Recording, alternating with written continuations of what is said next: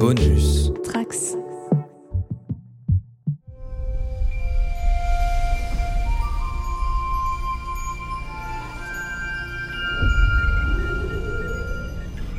Bonjour à tous les trekkers et trekkies de toutes sortes, je suis le commandeur Guigui et je suis ravi de vous accueillir à bord de la station du Cadran Pop, le podcast sur Star Trek écoutable dans toute la galaxie et sur toutes vos applications de podcast via le flux du coin pop. Alors d'habitude, je suis comme l'enseigne Boimler, enfin plutôt le sous-lieutenant le Boimler, c'est-à-dire que je fais plein de fiches, je prépare plein de choses, je fais des conducteurs de deux ou trois pages pour même des podcasts de 20 minutes. Et ben là, figurez-vous que j'ai tellement de travail que je n'ai absolument rien fait. En fait, la vérité, c'est que comme Boimler, j'ai regardé beaucoup trop d'épisodes de séries télé et je vous dirai de quelle série s'agissait à la fin du podcast. Engage. Ils auront une chance. Nous sommes amis pour la vie, quels que soient nos grades. C'est un ordre. Oui, lieutenant. De prouver qu'ils peuvent être plus On bosse ensemble depuis des années, j'ai confiance en vous. Que du personnel des... Pont inférieur Pont inférieur. Ralentissez Ralentissez.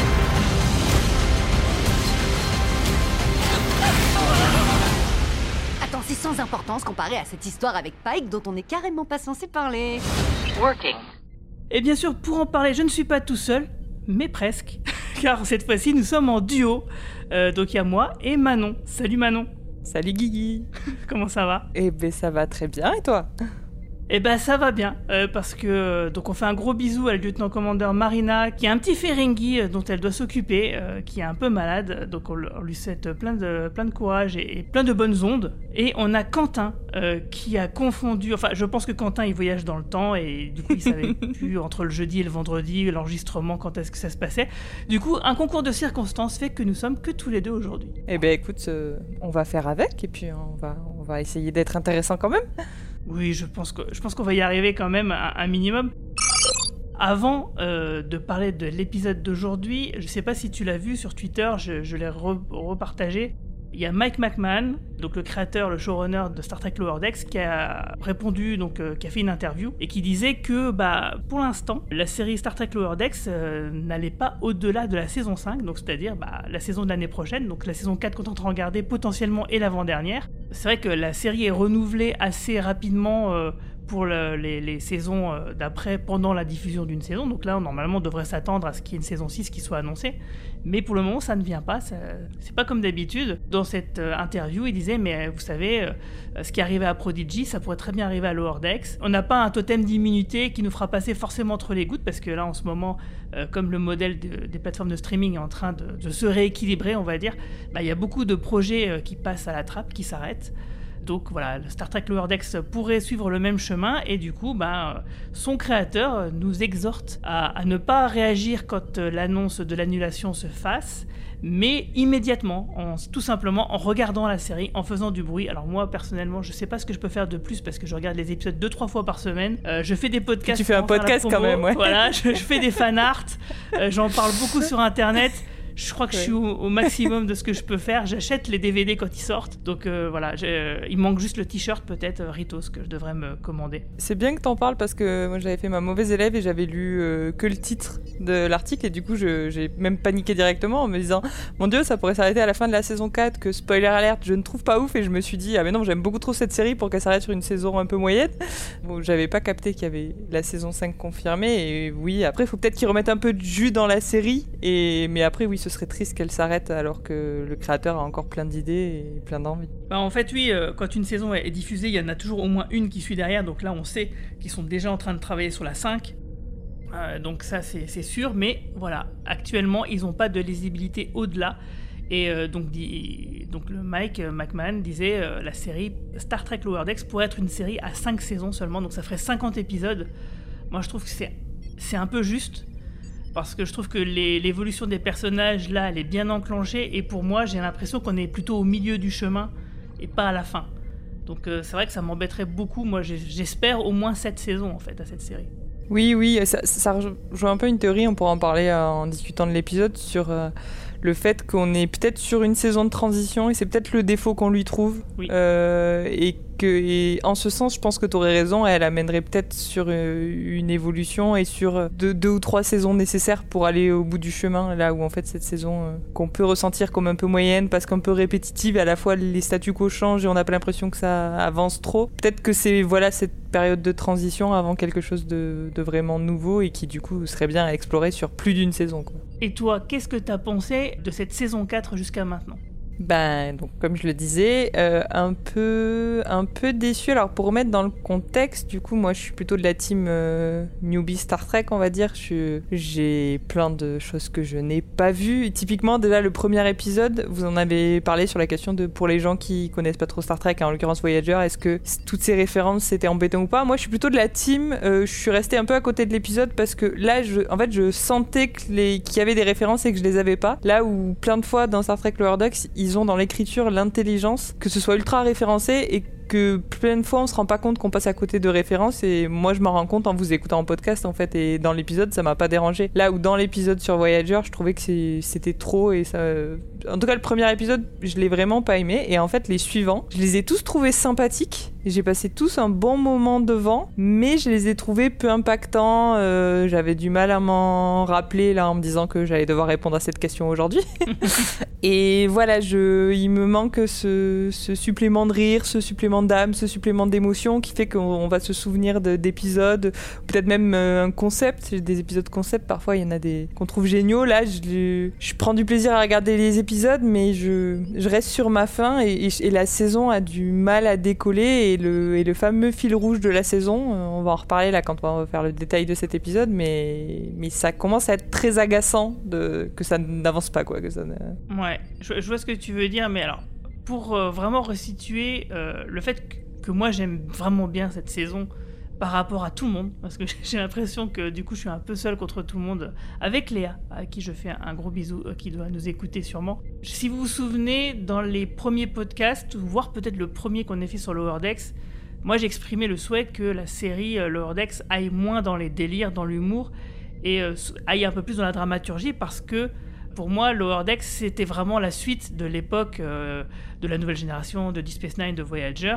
Et comme Roman Nigita, euh, moi j'ai toujours voulu voir une suite à cette époque-là, ce qu'il qui y a derrière, ce qu'on a avec Picard quelque part. Mais Picard, c'était quand même un peu différent parce que c'était du feuilleton et aussi surtout parce que c'était beaucoup raté. Alors que là, on, on, avait avec Star Trek Lower Decks, même si c'est de l'animation, même si c'est de la parodie et du délire, bah on avait quand même cette notion de bah, euh, un épisode d'une histoire, de nouveaux personnages. Surtout, c'est ça qui est vraiment important, quoi.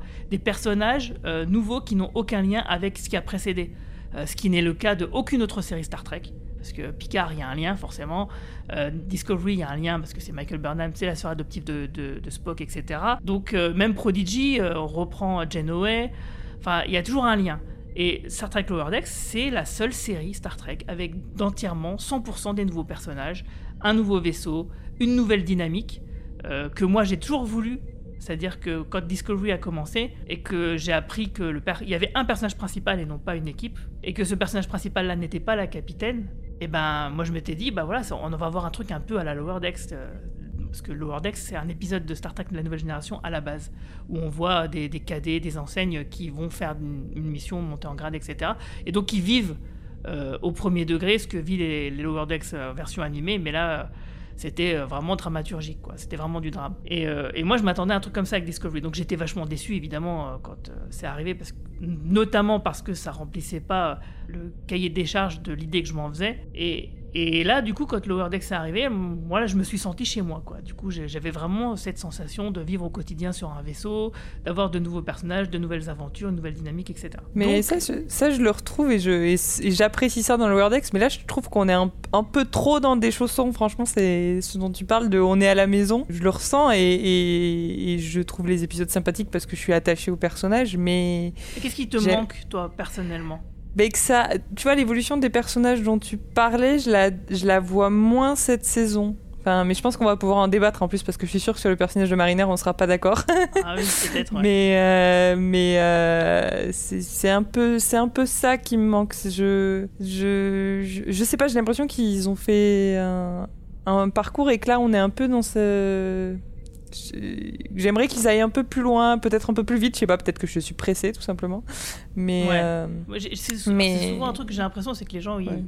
ils, ils aiment plus attendre. Alors que moi, Oui, la mais frustration, ça fait, je trouve que ça fait partie Ouais. du jeu. Mais ça me fait penser, la semaine dernière, je sais plus qui était présent, mais il disait quelque chose et j'ai 100% d'accord. C'est la première saison, moi, pour remettre dans le contexte aussi, où je suis euh, presque chaque semaine. Là, ça va faire euh, trois épisodes que j'ai vraiment, où j'ai vraiment Céline. attendu pour regarder l'épisode. Et euh, ouais, c'était, ça devait être Céline, c'est ça. Là où j'avais bingé les trois premières saisons et où du coup l'enchaînement, alors plus ou moins vite d'ailleurs, parce que honnêtement, j'avais même mis du, moi qui regarde pas trop d'animation, la première saison, j'avais mis un peu du temps à rentrer dedans. Quoi. Je pense que j'ai enchaîné la 2 et la 3 très rapidement, mais la première, j'avais regardé euh, de façon Bah, très les, euh. premiers épisodes de la première sont pas top. Et Ouais. du coup, c'est vrai que pour euh, rentrer dedans et, et s'attacher au personnage, ça rend pas les choses euh, faciles. Alors que la 2 et la 3, oui, c'est sûr ça marche mieux. Mais tu vois, quand je te parlais d'épisodes marquants, l'épisode du, du tribunal, typiquement, euh, de, de la saison 1, il me revient directement là sur cette fin de saison. C'était un peu un épisode déclic. C'était vers la fin, c'était le huitième. Et, euh, Ouais, ouais. et en fait, on avait noté dans cette saison 1 que les trois derniers étaient géniaux et que voilà, c'était vraiment les trois là qu'on avait retenus. Ce que je voudrais te demander, c'est selon toi, qu'est-ce qui manque? Parce que tu vois, moi par exemple, comme je, te le disais tout à l'heure, euh, pour moi, Lower Decks, ça comble le manque d'une série en live action qui ferait la suite de Voyager. Pour moi, c'est ça, quoi. Ça comble ce manque. Alors, c'est d'une manière inattendue, finalement, c'est de l'animation un peu parodique qui, euh, occupe ce- cet espace vide euh, qui, me manque et que je retrouve. Et, et le fait qu'il y ait moins d'humour, que ce soit moins farfelu, moins foufou, ben, ça me conforte encore plus, justement, dans euh, le, mon- le manque que ça me comble, en fait. Je ne sais pas si je suis claire. Mhm. Non, si, si, je vois, c'est ben, la série que tu attendais. C'est ça, c'est la série que j'attendais. En live action, mais elle arrive en animation, en fait. Ouais, ouais, je... mais c'est difficile de mettre des mots sur en effet ce, ce, ce, ce manque.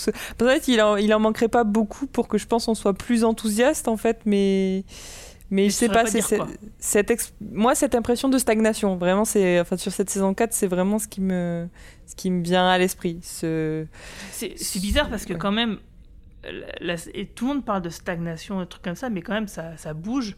Il y a un nouveau personnage qui rentre dans l'équation. Les personnages ont, ont pris du grade et ne font plus les mêmes choses. Pour moi, il y a quand même quelque chose quoi qui, évolue. Alors peut-être c'est pas, c'est peut-être trop attendu. Est-ce que ce serait, est-ce que ça serait pas ça? Est-ce que finalement les évolutions qu'on qu'on vit là depuis le début de la saison, c'est pas des choses qu'on savait qu'elles allaient arriver? Oui, c'est peut-être qu'on a anticipé parce que, enfin, en fait, euh, Boimler, en fait, il a pas. En soi, je trouve qu'il a pas évolué, il a pas tant changé dans le sens où bah, c'est toujours euh, l'overachiever, quoi, celui qui veut en faire trop, qui veut en faire beaucoup, euh, mieux que les autres, euh, qui se donne à 300 000 Et ça, ça a pas changé, mais c'est moins moqué des autres et plus accepté. Et c'est bien, c'est une évolution normale, en fait, qu'il ait un peu cette reconnaissance, etc. Et mais mais du coup ça je trouve qu'on est à un stade où ça où ça bouge plus et je suis pas d'accord typiquement enfin si on peut jump à la fin de l'épisode je suis pas d'accord avec la conclusion de l'épisode sur Boiler où, euh, Bah, où, c'est c'est euh, quoi On Ru- va rentrer tout de suite Ouais. dans la zone spoiler comme ça, ça sera plus simple. ouais peut-être Red alert! Merci d'avoir payé ma caution. Tu te rends compte du nombre d'officiers que j'ai dû corrompre pour empêcher ta bagarre idiote de gâcher les efforts diplomatiques de Starfleet? Eh, tu me connais, mon pote, moi je suis une rebelle qui vit sur le fil du rasoir, je mets mes pieds sur les chaises, personne me dit quoi faire. Et d'habitude, tu te rebelles contre quelque chose, mais cette fois, c'est bizarre, c'est comme si t'étais en colère pour rien. Oh, ça va, s'il y en a un de nous deux qui est bizarre, c'est toi, monsieur. Je devrais peut-être rentrer me coucher de bonne heure. T'as changé, vieux. Ouais, j'ai changé. C'est ce qui se passe quand t'es pas coincé dans un état perpétuel de rébellion immature. Waouh, immature. Tu as tout le soutien que tu as toujours voulu, et personne qui s'en prend à toi ou te contrarie. Et regarde-toi, tu cherches la bagarre uniquement pour être sûr de souffrir. Quoi N'importe quoi, c'est pas du tout ce qui s'est passé. Je te dis juste ça pour que tu prennes soin de toi. Et que tu vives assez longtemps pour me rembourser. Tu m'as coûté tellement qu'ils vont mettre mon nom sur le monument des profits perdus. C'est pas un monument aux morts de la guerre du Dominion Tout cet argent que tu ne pourras jamais gagner N'y a-t-il donc aucune justice dans cette galaxie Les Ferengi ont au moins le mérite d'être constants. Je suis désolée que t'aies perdu tant d'argent et que t'aies pris des coups. Mariner, je t'adore. Mais ce serait bien que tu comprennes d'où vient toute cette colère en toi. L'épisode de- de- d'aujourd'hui s'appelle Parse Fergie's Earth's Place. Donc, euh, je sais pas ce que veut dire Parse. Donc, c'est P-A-R-T-H. Je ne sais pas ce que ça veut dire, mais en tout Ouais. cas, en français, c'est Bienvenue chez les Ferengi. Ok, bah écoute, de toute façon, euh, en gros, il y a du Ferengi dans le titre, quoi. c'est ça. Donc l'épisode a été écrit par euh, Cullen Crawford et dirigé par Brandon Williams. Euh, donc c'est un épisode qui est euh, plutôt sympathique parce qu'on retourne sur Ferenginar, donc la planète mère des, des, Ferengi, euh, qu'on n'avait pas revu depuis la fin de Deep Space Nine, donc ça fait plus de 20 ans qu'on n'a pas vu euh, cette planète, mais aussi des personnages qu'on n'a pas vu depuis plus de 20 ans, qui sont le Grand Négus, euh, qui est Rome, et sa femme Leta, qui est une Bajoran, donc deux personnages de Deep Space Nine sur lesquels je vais revenir un petit peu plus tout à l'heure. Donc figurez-vous que les Ferengi entament leur première étape pour rejoindre la Fédération, parce qu'on sait qu'elle va rejoindre la- les Ferengi vont rejoindre la Fédération. On a vu ça dans le futur de Discovery. Euh, donc voilà, c'est vrai avec, euh, ça serait avec Rome que euh, ce rapprochement entre Ferengi et, Fédération se, ferait. Et donc, bah, Freeman, avec un amiral, doit négocier justement cette première étape administrative, en négociant bien sûr avec le Grand Négus. Et pendant ce temps-là, eh ben, Boimler, Mariner, Tandy et Rutherford ont la mission confiée par Ransom d'aller rédiger le guide touristique de Ferenginar euh, pour la Fédération, parce que ça fait longtemps que ça n'a pas été mis à jour. Donc ils ont pour mission d'aller s'éclater sur la planète, euh, d'aller visiter des bars, des musées, des bibliothèques et, tout un tas de trucs. Et Tandy et euh, Rutherford doivent se faire passer pour un couple marié afin de bah, bénéficier de promotions, d'offres spéciales pour les jeunes couples sur Ferengi. Et bah, ça va entraîner plusieurs situations. Donc on suit plusieurs fils. On, a, on suit euh, Mariner de son côté, on suit un petit peu Boimler qui a son, son propre arc dans lequel on peut se reconnaître, en tout cas moi, et euh. Tandy et Rutherford avec leur histoire de on se fait passer pour un couple amoureux, et bien sûr euh, la négociation entre euh, la Fédération et Ferenginar. Oui, c'est drôle parce qu'on parle toujours de, de plot euh, A, plot B. Et pour une fois, euh, on va vraiment être obligé de découper ça en 4 ou 5 arcs. Quoi. Euh, 4, je crois. Ah, du coup, tu veux fait. commencer par lequel, toi? Est-ce qu'on commence par le plus drôle et le plus rapide, c'est-à-dire Boimler Et comme Ah ça, oui. on arrive à ce que j'étais en train de dire juste avant en plus. Ok, bah faisons ça alors, je t'écoute. Ben, du coup, c'est mon ma partie préférée de l'épisode, même si c'est en effet la plus rapide, euh, parce que ben, c'est Boimler qui donc se retrouve à tester un premier euh, un hôtel, si je dis pas de bêtises. Alors, il s'était fait toute une liste, il avait préparé un super planning pour. euh, on lui dit, faut que vous testiez 4-5 endroits. Il dit, moi, je vais en faire 40, et il se fait toute une liste de préparation euh, pour ces, je sais pas combien de temps il passe sur la planète, mais bref, voilà. Et donc, il débarque dans le premier hôtel et il dit, bon, ben ça c'est bien, ça c'est bien, ça c'est bien, je vais mettre 9 sur 10. Et puis, il s'apprête à partir ailleurs quand s'allume euh, la télévision, on va dire. Et il se retrouve complètement happé parce qu'il passe à la télé, d'abord les pubs, puis euh, les feuilletons, etc. Et euh, grosse critique du, consumérisme via la télévision. Et, parce que bon, ça va être toute la thématique aussi de l'épisode vu qu'on est chez les Ferengi. Mais, mais ça donne lieu à des, On parlait de parodie tout à l'heure, là on est vraiment dans la parodie. Et, et, et c'est fun parce que je pense qu'on peut tous se reconnaître dans Boimler. Oui. Donc, euh, donc ça m'a bien fait marrer.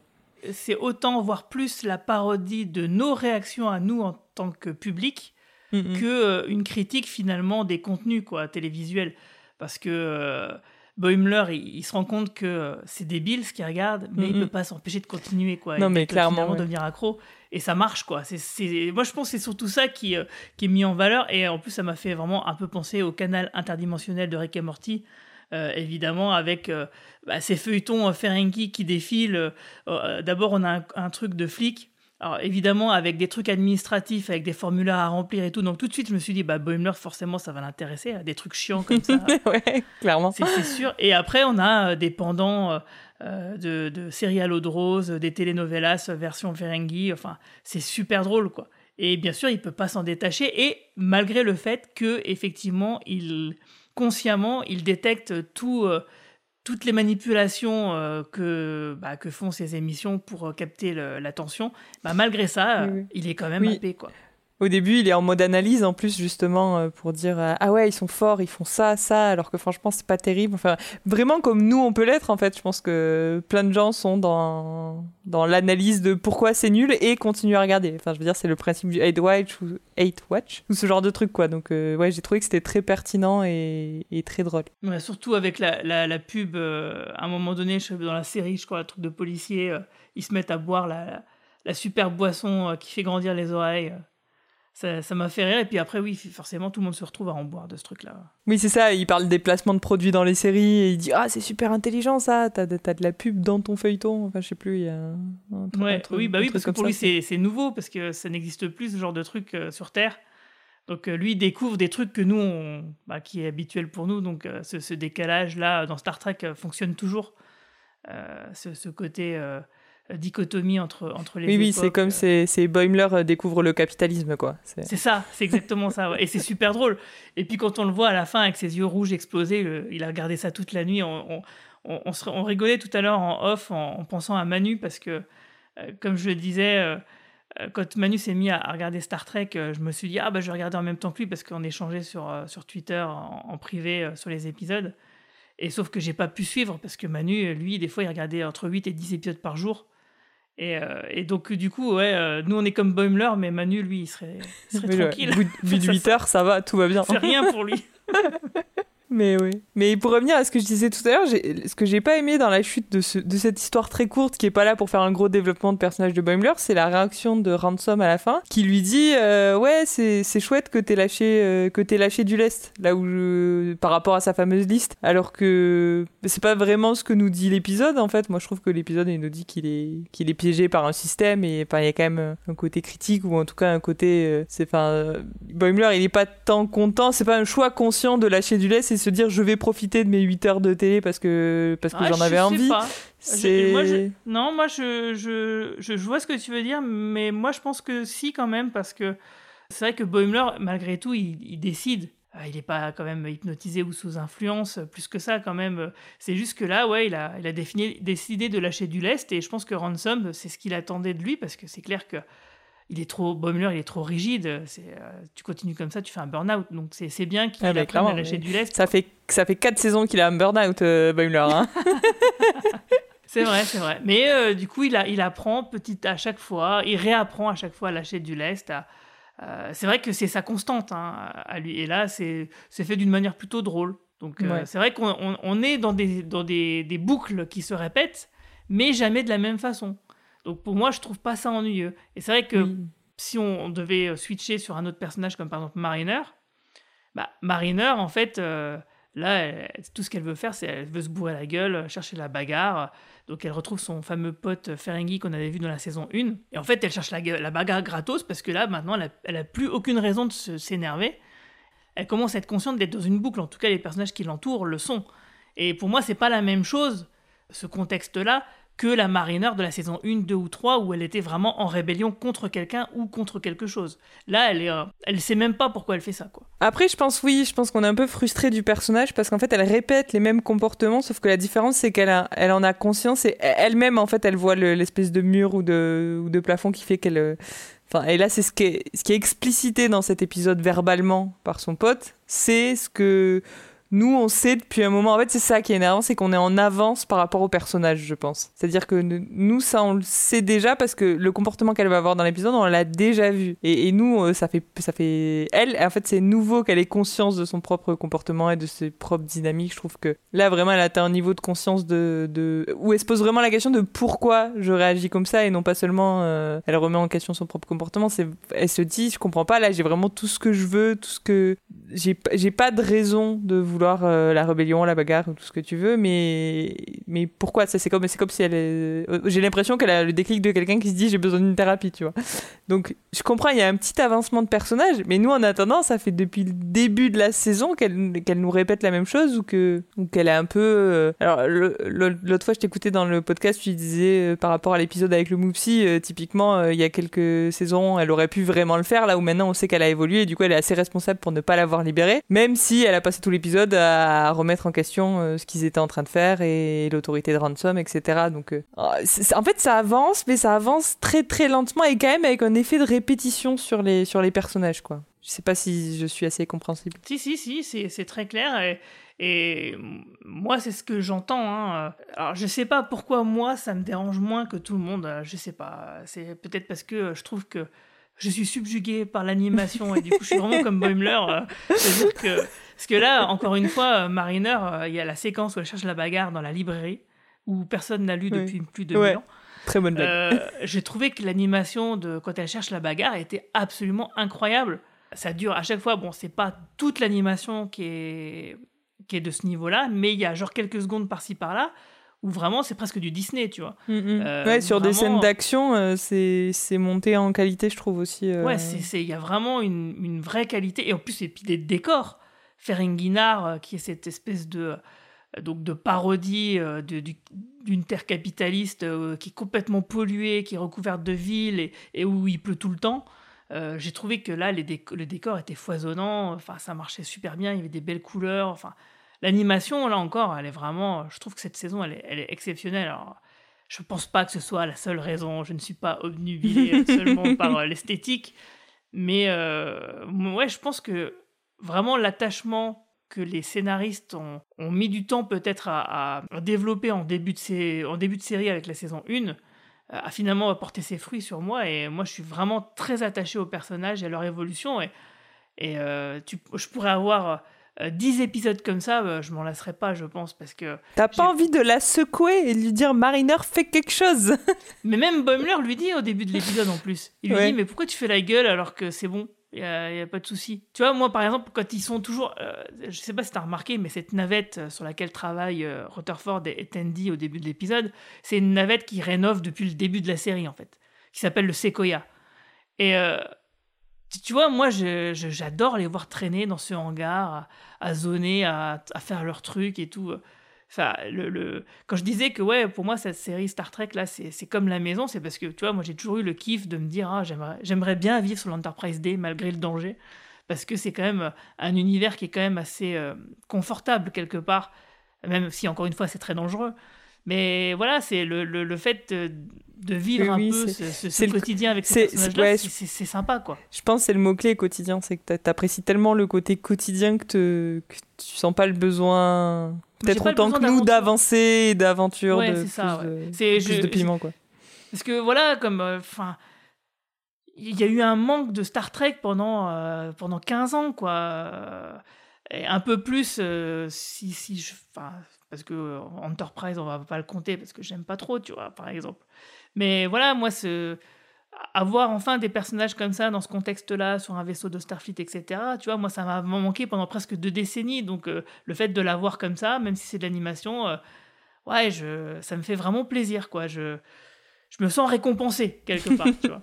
Oui, oui, mais, Et- mais tant mieux. De toute façon, on râle, on râle, mais moi, je suis toujours contente quand les gens apprécient, euh, même encore plus que moi, tu vois, j'ai envie de dire, hein, euh, il, faut. Ouais, mais moi, ça, me rend un peu triste du coup que ça ne pas de mon, de avis. Euh, même si je comprends tout à fait, hein, c'est vrai que en termes de- d'intrigue, euh, d'enjeu, bah, dire que ça patine, c'est, oui, c'est vrai, ça patine. Là, on voit euh, le, le- la grande menace qui ne fait que répéter euh, les, inlassablement les mêmes scènes. Et je pense Ouais. que du coup, il y a aussi une raison à ça. Oui, oui, ça, ça, ça, je crois que c'est l'épisode où ça m'a le, le plus saoulé. C'est que, enfin, je sais pas pourquoi, je sais pas si c'est l'effet sixième épisode ou quoi, mais ce, Bah, c'est la quatrième fois qu'on voit ça. Ouais, voilà, Beaucoup. même dans la forme en fait, c'est vraiment les mêmes gags, le même truc, euh, juste tu changes d'espèce, mais stop en fait. Soit, soit vous, a, fallait nous le teaser qu'un seul épisode sur deux, ou parce que si c'est, je sais pas, s'il faut, ça sera réglé que dans le dernier épisode. Moi, je commence à me dire, ça, ça, ça, ça va faire l'objet d'un épisode, sûrement le dernier de la saison, et c'est tout. Et tout, et à aucun moment ils vont saisir ce fil pour, euh, parce que sinon il aurait fait en milieu de saison. Tu vois, là on a passé l'épisode 6 soit il aurait pu y avoir un, une pre- un premier épisode où on s'attarde sur cette menace et puis on y revient en fin de saison, soit, soit juste on n'y viendra que dans un épisode vers la fin de la saison. quoi. Alors, en fait, euh, moi je pense qu'il y aura un double épisode pour conclure ça. Peut-être même un triple, hein, pourquoi pas, c'est déjà arrivé. Euh, alors, soit en fin de saison, soit il y a un cliffhanger et euh, la, la dernière partie de la résolution, c'est le début de la saison 5. Ouais, Ça, je pense qu'ils pourraient très bien nous le faire, euh, de faire un cliffhanger comme ça, parce que la seule fois ils nous l'ont fait, c'est en saison 2, qui est- et ça a super bien marché. Et, euh, et puis ils l'ont pas fait en saison 3. Mais donc, euh, ils viennent de le faire. J'étais en train de chercher. J'étais, ah, c'est pas une série Star Trek qu'il a fait récemment, mais c'est Strange World qui l'a fait il y a pas. Genre là, c'est la saison Ouais, mais c'était précédente. nul. Ouais, mais nul. oui, mais ils vont pas le faire sur leurs deux saisons en cours d'affilée. Si, enfin, non, il y a si, mais Discovery bien sûr, entre mais si, temps. bien sûr que si. Avant, dans les anciennes séries, c'était oui, c'est vrai, systématiquement le cas. Dans, Star Trek, ouais, ouais, dans Next Gen, c'est ce que j'allais te dire. euh, C'était à partir de vu la quelques saison doubles 3, épisodes. il y avait un cliffhanger, euh, même la saison 2, je crois, je me souviens plus. enfin bref, en tout cas, à part la saison 1, ça c'est sûr, il n'y a, a, pas vraiment de cliffhanger. Mais euh, dès la saison 2 ou 3, il y avait des cliffhangers à chaque saison. Euh, pareil pour Deep Space Nine, pareil pour Voyager. Euh, et pareil pour Enterprise. presque presque pareil tout le temps, il me semble. Mais tu vas me dire, pour Lower Decks, ce serait peut-être une bonne nouvelle parce que peut-être que le premier épisode de la saison suivante serait moins décevant, du coup. parce que là, les premiers épisodes de saison, c'est pas les meilleurs de Lower Decks. Je pense qu'on est à peu près tous d'accord. Ouais, c'est vrai. Et bah, sauf le celui de la saison 3, que moi je l'avais plutôt bien aimé celui-là. Euh, je t'avoue que là, tout de suite maintenant, je ne m'en souviens pas. C'est quand, euh, en fait, euh, Mariner, elle essaie de voler un vaisseau pour, ah oui, pour sa mère. sa mère, et puis en fait, on lui dit non, mais c'était pas la peine, en fait. Oui, oui c'est vrai. De... Celui-là était, celui était, vraiment bien. je je m'en souviens. Donc, ouais. On s'égare, on s'égare. Pour revenir sur, sur la menace, le fait... Alors, il y a une théorie sur le Discord qui a été écrite... Alors, attends, c'est par qui? Je crois que c'est par Laurent. Euh, c'est une théorie de sa fille que j'ai trouvé pas si bête. Euh, elle, paraît bête comme ça, mais en fait, elle l'est pas, je trouve. Euh, ça, vient du fait que, je crois que c'est Marina qui avait dit ça dans, deux podcasts où elle disait qu'ils n'étaient pas morts, qu'ils étaient téléportés. Je trouvais que c'était une bonne hypothèse déjà. Ouais, je trouve que c'est une bonne idée. parce que mm. oui, on part du, du principe qu'ils sont morts parce que les vaisseaux sont détruits. Euh, mais euh, si ça se trouve, ils sont juste téléportés quelque part. Bon, alors après, tu te dis, euh, les mecs, si c'est ça, ils qu'ils n'aient pas trouvé de, de cadavres dans l'espace, enfin, ils auraient pu s'en rendre compte. Tu vois, je veux dire, c'est facile de scanner, de se rendre compte, ah bah tiens, en fait, il y a juste le vaisseau qui est détruit, mais on n'a aucune trace organique nulle part, donc c'est bizarre. Donc il y a juste ce, petit caillou dans la chaussure de cette théorie-là, mais bref. Euh, si on admet que ça c'est juste, euh, l'idée donc de la fille de Laurent, c'était qu'en fait, euh, si l'antagoniste de la saison, c'est, comme je le pense, les IA maléfiques que sont badgés Monsieur Insigne, Agimus et, et Beurre voilà, sa, théorie, c'est qu'en fait, eux, c'est des vilains et ils veulent faire une équipe de vilains. Donc, ils récupèrent des vaisseaux où il y a des vilains. C'est-à-dire parce qu'à chaque fois, on voit une scène où on voit les Lower Decks qui complotent contre leur, leur supérieur, quoi. Genre vraiment, ils vont faire un, coup d'État. Et, là, encore une fois, ça s'est révélé avec le, le Ferengi. Alors au début, on trouvait ça normal parce que c'était les Romuliens. Les Romuliens, c'est leur façon de fonctionner, euh, qui est classique. Euh, les Klingons, c'est aussi le cas, mais un petit peu moins quand même. Mais là aussi, c'est pareil, ils parlaient. Oui, mais c'est pour ça que je disais que d'ailleurs, euh, la répétition, c'était chiant parce que c'était vraiment toujours le même scénario. Toujours le, moins, ça, ça justifierait ce côté-là. Voilà, c'est ça.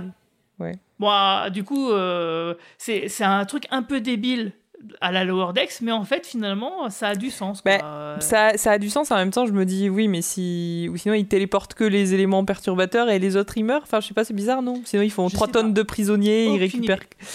en tout cas, euh, c'est comme je te disais, ouais, ce qui ce qui va pas dans cette théorie-là, c'est que n'importe qui euh, scannerait les, les, épaves, les épaves, mm-hmm. constaterait qu'il manque les gens, quoi. Ouais, ouais, euh, il y a des, il y a des failles dans la théorie, mais, mais si ce n'est Mais, mais l'idée est intéressante, moi, je trouve. Euh, et aussi, il y a quand même un truc euh, dans cet épisode-là qui suscite un peu l'intérêt, c'est que on apprend quand même que le Ferengi un peu renégat était en lien avec ce qui les a attaqués finalement, puisque c'est lui qui semble avoir donné les coordonnées de, son vaisseau et contre une somme d'argent, contre une rétribution. Donc ça veut dire qu'il le vaisseau là qui, qui, attaque les autres vaisseaux, là, le petit vaisseau, petit vaisseau méchant, on va dire, et eh ben, les, gens qui le contrôlent euh, ont été en contact avec un membre de l'équipage euh, de ce vaisseau Ferengi. Voilà, pour l'instant, on ne sait pas quoi faire de cette information, mais en tout cas, c'en est une information. Faites-en ce que vous voulez. Des théories, nouvelles théories. On n'a pas assez d'éléments pour spéculer là-dessus, mais en tout cas, voilà, c'est ça écarte, euh, en tout cas, l'idée d'une sonde qui ferait des trucs euh, qu'on comprendrait pas. Voilà, c'est que là, visiblement, il y a quand même bien des dessins particuliers euh, et qui sont euh, très sans doute très terre à terre finalement, malgré le mystère qu'entoure ce, ce, drôle d'appareil qui, qui, voyage quoi. Donc voilà, voilà pour ce, ce, côté un peu la grande menace.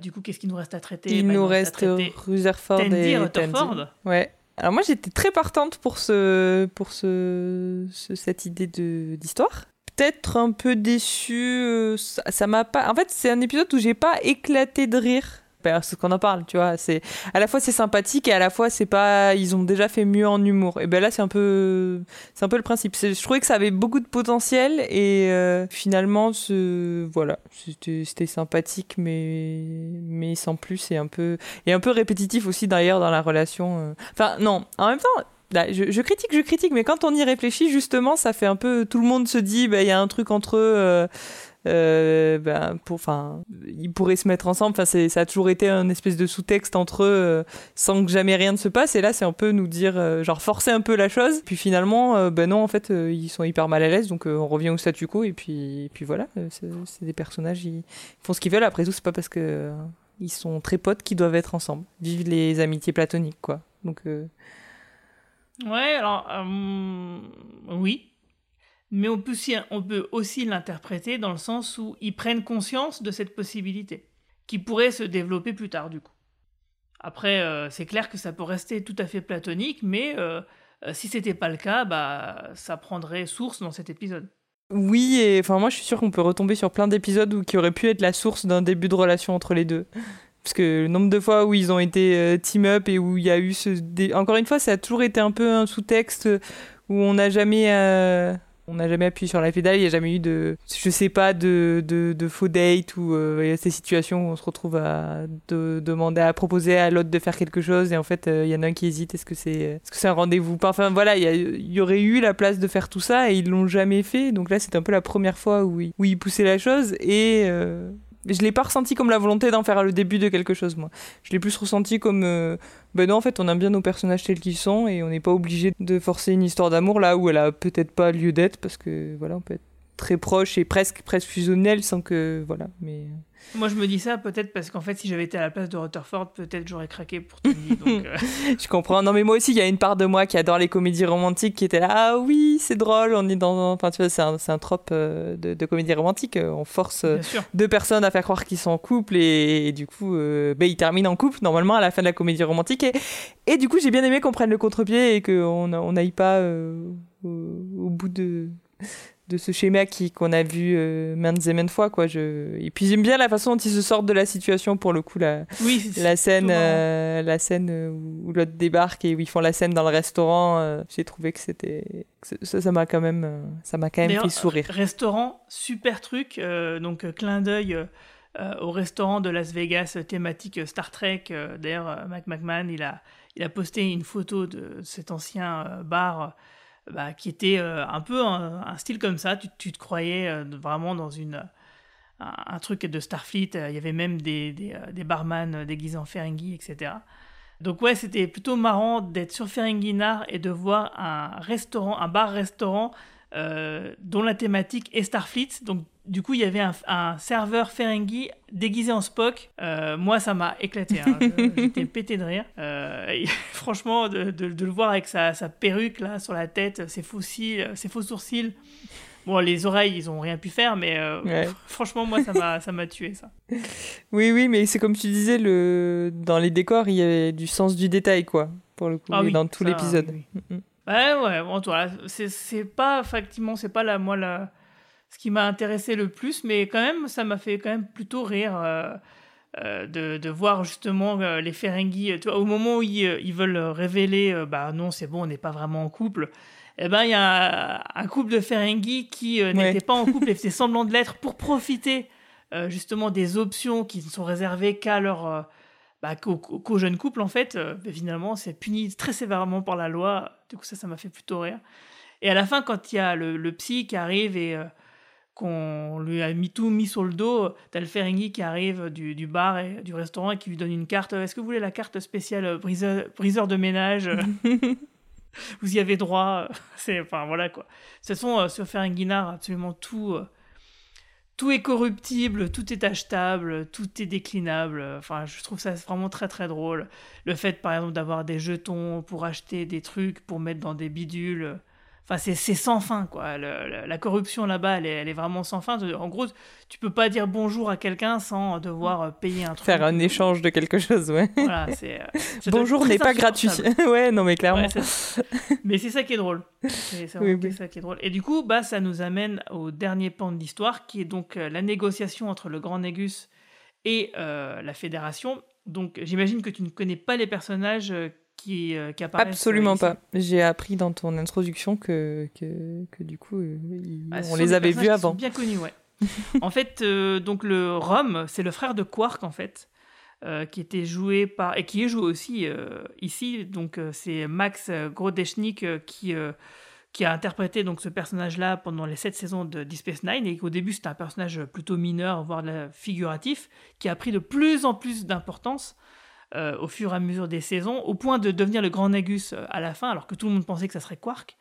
Euh, finalement, ça sera lui, parce que le grand Nagus, finalement, influencé par la mère de, Quark et de Rome, veut, voulait mettre quelqu'un, son remplaçant, que ce soit quelqu'un de plus progressiste, parce que bon, bah, c'est des capitalistes, hein, donc très misogynes, les- les pires connards, les pires macronistes, en fait, qui existent, quoi. Et du coup, Rome, euh, comme ça a toujours été euh, le cœur tendre un peu de la famille, donc euh, c'est à lui qu'a été confié le, pouvoir, avec Lita, donc sa compagne Bajoran. Donc voilà, on voit qu'ils ont quand même un peu réformé euh, Ferengi Nar parce que bon bah déjà on voit plein, plein de femelles Ferengi avec des habits. Parce qu'il faut savoir que normalement elles étaient toutes nues et elles restaient à la maison. Donc euh, ça- pour te ça- donner vraiment Ça allait bien avec le capitalisme. ah, complètement. Et du coup, tu vois, bon, là, il y a quand même eu des évolutions, des trucs, des trucs qui ont changé. Et en fait, ce, ce personnage-là a été rendu aussi très célèbre. euh, Enfin, il a été mis au goût du jour récemment avec la grève des, des scénaristes et des auteurs, parce qu'il y a tout un épisode de Deep Space Nine, justement, où il fait la grève. Et du coup, on a le, le concept des syndicats qui est expliqué au Ferengi, etc., par Miles O'Brien. Et euh, c'est un épisode savoureux où, euh, qui met bien sûr en contradiction bah, tous les dogmes des, des euh, et, voilà, donc c'est vraiment. euh, quand on, dit que Star Trek c'est une série de gauche, je pense que c'est un épisode qui, tend à le prouver assez clairement. Et donc ce, ce personnage-là est très attachant parce que, comme je te le disais au début, il était très. presque insignifiant et il est devenu très, très important par la suite. Et c'était vraiment le pendant euh, de, de Quark parce que Quark, tu vois, il est, il est fourbe, il est malin, etc. Et Rome, c'est le gars qui a le cœur sur la main, qui, qui fait n'importe quoi, qui est un peu, un peu euh, gaffeur comme ça, tu vois, qui fait absolument n'importe quoi, euh, à qui qu'on prend pour un débile, alors qu'en fait, il est à sa manière, il est très malin, très habile de ses mains, plutôt intelligent. Finalement, il, il cerne bien les gens, mieux que son frère finalement. Donc voilà, c'est intéressant de, de voir qu'on on a eu euh, Quark et Rome euh, dans Deep Space Nine, euh, à chaque fois dans un épisode 6 d'une saison. Ça se répond un petit peu, c'est un peu la suite de ce, a, ce qui avait été semé dans la fin de le, final de Deep Space Nine. Et Lita, donc voilà, c'était une serveuse Bajoran euh, qui s'est amourachée de, de Rome, alors que personne ne comprenait au- autour pourquoi. Parce qu'en fait, c'était la bombasse un peu, si tu veux, du, du bar de Quark. Elle est sortie d'ailleurs avec le docteur Bachir pendant un moment. Et voilà, quand euh, elle s'est mise avec Rome, euh, les gens étaient un peu étonnés. Puis finalement, euh, ils ont compris que voilà, c'était un couple qui, qui avait tout pour, pour fonctionner. Et qui le prouve encore ici une fois, puisque c'est des sacrés roublards de, de faire passer encore Rome pour un gros débile, pour que l'amiral soit en confiance et pour ensuite qu'il qu'il puisse le manipuler dans les négociations. J'ai trouvé que c'était plutôt malin d'a- d'avoir fait ça, parce que ça cadre complètement avec le- les personnages. Et, euh, et en même temps, ils en font pas trop, quoi. Et ce qui est intéressant, encore une fois, moi j'aime bien, c'est que Freeman, euh, bah voilà, c'est une capitaine quand même qui est vachement compétente, euh, qu'on n'écoute pas assez. Contrairement aux amiraux euh, de Starfleet, qui, à chaque fois qu'elle tombe sur des amiraux de Starfleet, ils sont quand même très souvent stupides et ne veulent pas l'écouter alors qu'elle a raison. Mais souvent, de la toute première façon, très très très, quasiment systématiquement, les amiraux dans Star Trek, c'est soit c'est des connards, soit c'est des teubés. Quand c'est des personnes, non mais c'est vrai. hein. Quand c'est des personnages, C'est contradictoire un- quand même. C'est bête quoi. Le Starfleet. Bah, je sais, mais c'est- pour montrer qu'en fait, le personnage principal, donc en général les capitaines comme Kirk ou Picard, etc., et ben, même s'ils sont dans une utopie où euh, l'humanité s'est améliorée, et ben, eux, ce sont quand même les meilleurs éléments de cette humanité améliorée. Donc, pour euh, mettre ça en exergue, et ben, il faut bien montrer que bah, tu as des teubés euh, au-dessus de toi, quoi. Qui Donc, décide. gros, si- qui décide. Bah oui, bah, c'est pour montrer un peu, le, tu vois, le- qu'il y a quelque chose qui va pas, c'est pour mettre en valeur le héros. Donc euh, ça, Michael Burnham dans Discovery, elle en a vraiment, ils ont vraiment abusé avec ça parce qu'ils ont for- for- forcé le trait au point où c'était pas très crédible.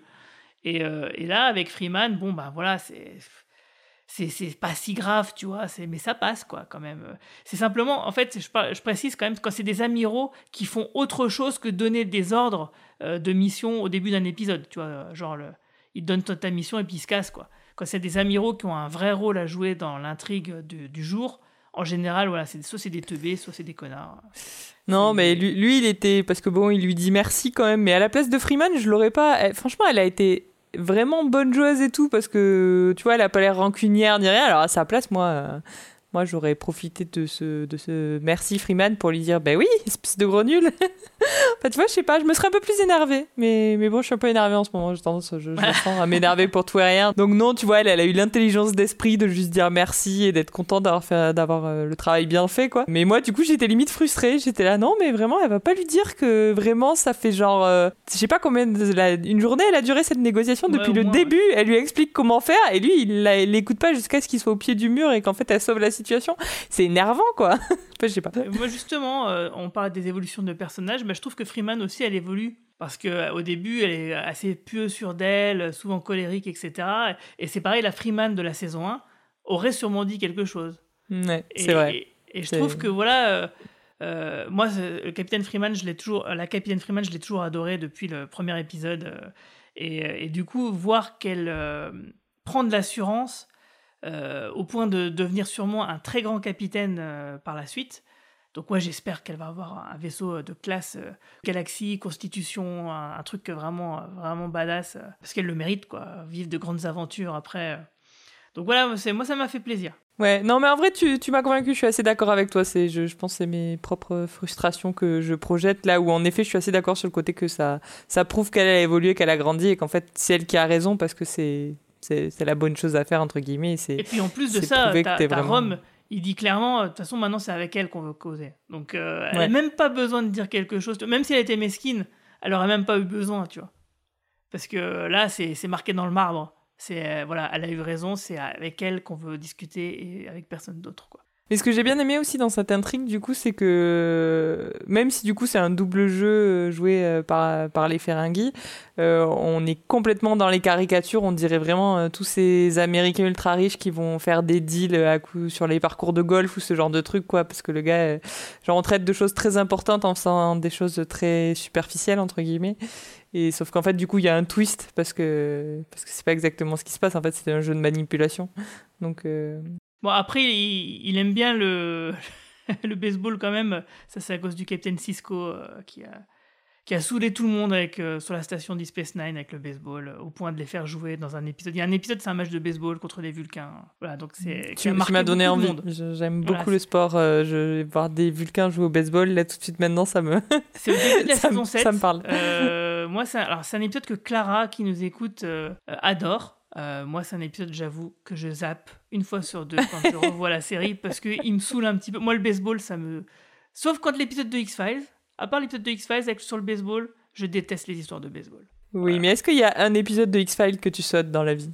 Que je saute dans la vie Oui. Ouais. Ah oui, Ah, oui, oui. bon, oui, euh, D'ailleurs, je le dis dans les, podcasts X-Files, euh, il y a certains épisodes, je les avais pas revus depuis plus de 20 ans. Voire la première diffusion où je les ai vus qu'une fois parce que c'était non c'était pas possible. Et, et quand je les revois je me dis bah oui j'avais raison. Donc, tout va bien. C'était donc pour ça. C'était pour ça je comprends c'est normal. Euh, et il y a des épisodes de la saison 9 qu'on- dont on va bientôt traiter que je n'ai pas revus depuis leur première diffusion donc depuis plus de 20 ans. Et que j'ai quasiment oublié donc ça va, ça va me faire un- ça va me faire bizarre. Peut-être que je vais les réévaluer à la hausse hein, c'est possible. On ne sait pas. En tout cas voilà est-ce que tu as quelque chose à rajouter sur cet épisode du coup? Ben non, je crois que. On a fait On le tour. Alors, est-ce que c'est un bon épisode? Est-ce qu'on peut dire quand même que c'est un bon épisode? Bah, oui, en en, en discutant, je, je pense que je retiens plus de positifs que de, que de négatifs. En fait, c'est un peu ma frustration qui vient, je pense, ternir en fait mes avis sur les épisodes. Parce que en soi, je passe encore une fois un très bon moment devant et. euh, Ah, Du coup, c'est lequel ton... voilà, Jusqu'à maintenant, ton épisode préféré de la saison, ça serait lequel? Et j'hésite avec celui du, j'allais dire du mariage. On voit pas le mariage finalement, mais euh, l'épisode avec euh, les filles ensemble. Parce que j'ai beaucoup Ah oui. aimé euh, quand. Téline, elle est, euh, ouais, sur Orion. Quand, quand Téline est là, je trouve qu'elle a pas, typiquement, elle a un peu manqué à cet épisode. Oui. Euh, pour justement changer les dynamiques et tout. Même si du coup, Mariner étant avec un ami extérieur du groupe, ça permet aussi comme ça de secouer un peu le personnage parce que sinon encore une fois on peut avoir des effets de répétition vu qu'ils sont toujours euh, euh, tu vois ils sont toujours mis à deux c'est un peu toujours les mêmes combinaisons entre guillemets. Donc là euh, donc bref Téline elle remet un peu de de, de nouveauté là-dedans. Donc euh, je crois que ouais l'épisode 4 c'était celui peut-être que j'avais le plus apprécié mais en fait, c'était, c'est difficile d'en sortir un parce que pour moi, ils sont hors l'épisode 1 qui est celui que j'ai le moins aimé. Ils sont à peu près tous au même niveau de, satisfaction, de je passe un bon moment, mais, euh, mais j'ai quelques fr- frustrations, quoi. Donc, euh, Mais en y réfléchissant, celui-ci, euh, je pense au même niveau que celui sur Orient. Je pense que c'est mes deux préférés de la saison. Ok. Bon, moi, à part le premier qui effectivement est moins bien que les autres, je suis, d'accord. Ils sont tous, tous à peu près au même niveau. Sauf que pour moi, ce niveau-là, il est très haut. eh bien, on va euh, terminer euh, ce podcast sur la partie promo ou reco. Euh, à moins que tu ne veuilles faire une, une partie non promo ou non reco. c'est comme tu veux. Ça, ça c'est parce que tu veux que je prenne la suite de Romain pour parler d'Asoka, c'est ça? C'est-à-dire que lui n'a plus le droit de passer, parler d'Asoka parce qu'il l'a trop fait. Mais toi, par contre, tu as le droit de le faire puisque tu ne l'as pas fait jusqu'à maintenant. Non, en vrai, en, en reco, je veux quand même citer. Là, je suis en train de terminer la dernière saison de Sex Education. Il me reste deux épisodes. Ben, bien. moi, en vrai, je, ben, je- pour ceux qui n'ont pas vu la série, série euh, britannique euh, très qualitative, une teen série très qualitative britannique, qui donc là, avec sa quatrième saison, ça va être la dernière. Il y a notamment euh, l'acteur qui va être le nouveau Doctor Who dans la série Ouais.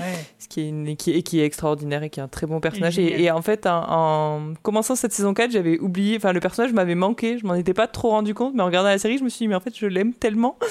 Donc, euh, donc voilà, c'est un petit. Là aussi, une série où je m'étais attachée au personnage et du coup, ça fait plaisir d'y revenir, même si.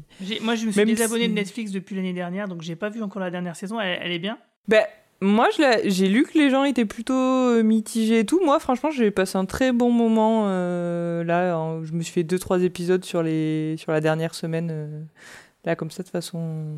tous les deux jours, quoi. Et enfin, bref, à chaque fois, je, suis, je peux m'enchaîner deux, trois épisodes sans me lasser. Donc, c'est plutôt bon signe. Et ben, je j'ai pas encore vu la conclusion, donc je ne sais pas à quel point je pourrais dire c'est vraiment une bonne saison. Mais pour l'instant. J'aime bien. Mais il y a un même effet que. C'est le problème des séries qui continuent, un peu le même effet que Star Trek Lower Decks. Il y a un peu une répétition dans les dynamiques de personnages, tu vois. Mais là, pour le coup, ce sera la dernière saison. Donc, euh, donc voilà, je pense que c'est bien que ça s'arrête. Aussi parce que euh, le personnage principal, euh, l'acteur Asa Butterfield, commence à Oui, avoir l'air vraiment vieux. Oui, Euh, il est plus adolescent, là, ça se voit un peu trop Ouais. maintenant. ouais. Depuis Alors déjà la que- saison 3 d'ailleurs, hein, ça se voyait déjà beaucoup.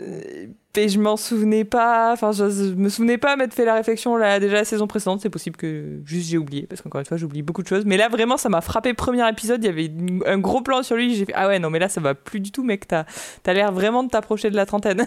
Mm, mm, mm. Bon, ah, bien sûr, euh, l'élément le, le plus important à noter de cette série, c'est la participation de Gillian Anderson. oui, évidemment. mais oui. Comment j'ai pu me poser la question de si tu avais vu la série alors que. Elle a un très, très. Enfin, moi, je trouve très cool son arc euh, en saison 4. Euh, encore une fois, hâte, hâte de voir le- la conclusion. Mais pour l'instant, je trouve que c'est ça lui donne de nouvelles choses à jouer et j'y pensais pas. Mais oui, franchement, j'aime beaucoup son arc euh, saison 4. Un personnage qui doit mieux gérer la maternité que, que dans X-Files, sans doute. Hmm, Ou pas.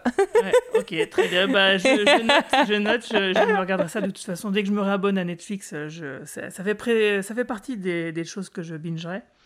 Euh, moi, pour ma part, bah justement, du coup, si j'ai pas préparé de conducteur, un truc comme ça, c'est parce que je suis à fond dans la série Ev- Evil, Evil, euh, avec le bon accent français, euh, donc la, la, série fantastique qui fait un peu X-Files, mais surtout un peu beaucoup la série Medium avec Patricia Arquette, si vous vous souvenez bien, et puis avec un côté bien sûr The Good Wife, The Good Fight, donc des Kings. Euh, une série euh, très sympathique, on se dit, mais une série qui parle des exorcismes, est-ce que ça va pas être un petit peu redondant? Eh bien, pas du tout.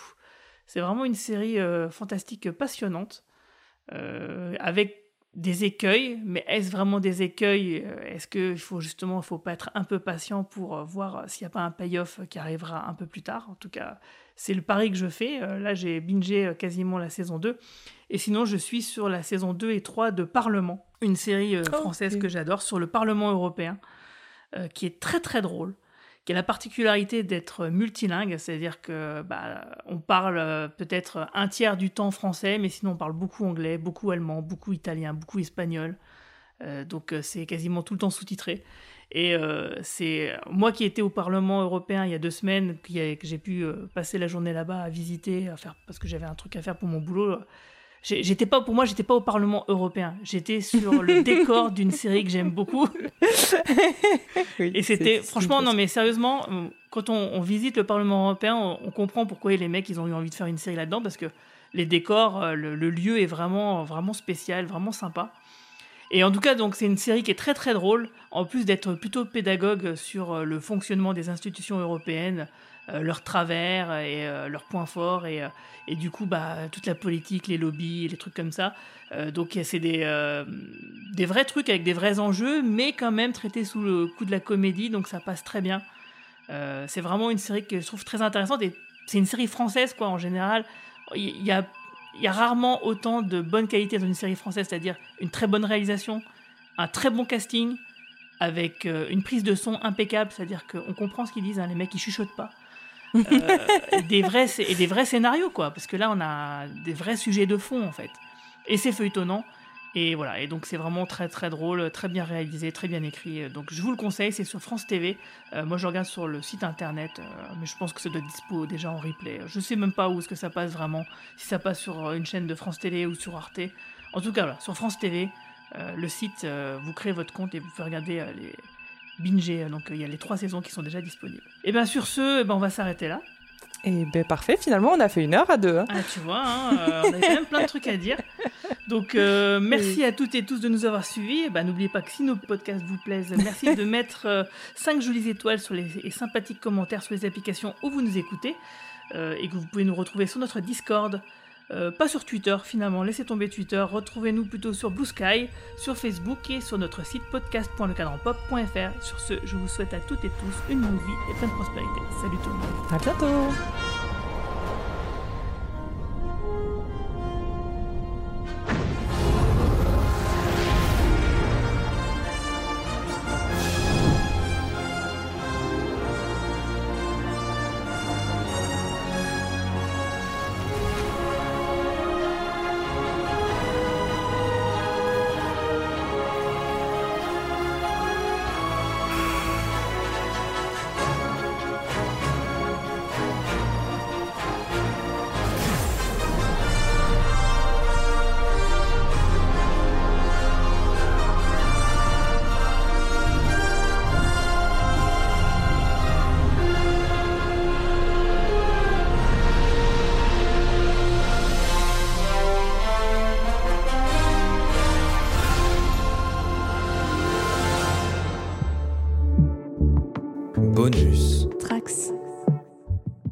Les ténèbres d'un lointain futur ou dans les royaumes mortels, il n'y a que la guerre.